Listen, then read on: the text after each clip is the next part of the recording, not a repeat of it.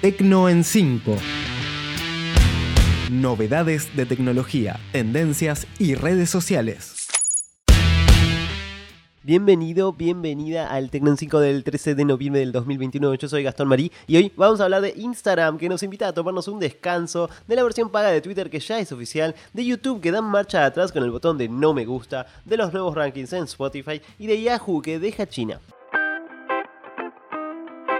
Número 1.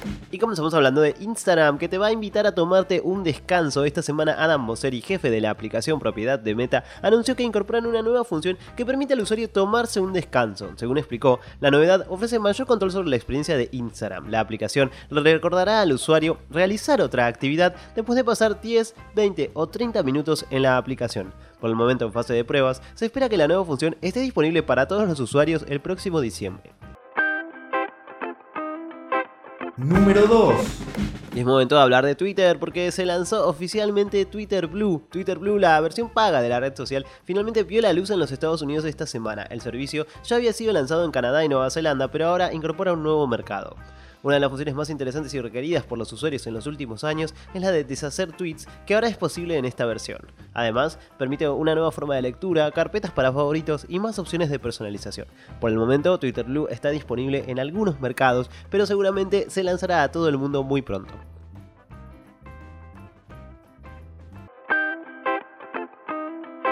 Número 3.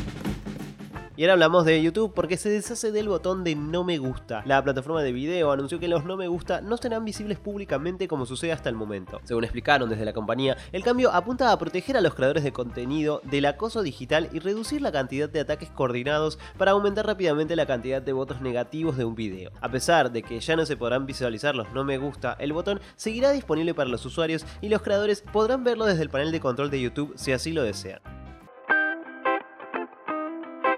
Número 4.